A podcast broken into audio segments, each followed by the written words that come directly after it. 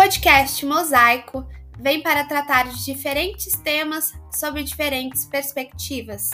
No nosso primeiro episódio, vamos conversar sobre o que leva diferentes mulheres a se identificarem com o feminismo ou não. E para isso, trouxemos entrevistadas super bacanas, como Neon Cunha, Tatiana Oliveira, Marcele Dutra, Laila Bocaleto e Marina Diniz. Eu não vou falar em nome delas, mas eu vou chegar na mesa e vou questionar quais são esses feminismos aí. Acho que não é possível eu me declarar feminista e viver as minhas virtudes, porque, primeiro, eu não conseguiria realmente desenvolver as virtudes que eu quero dentro do feminismo.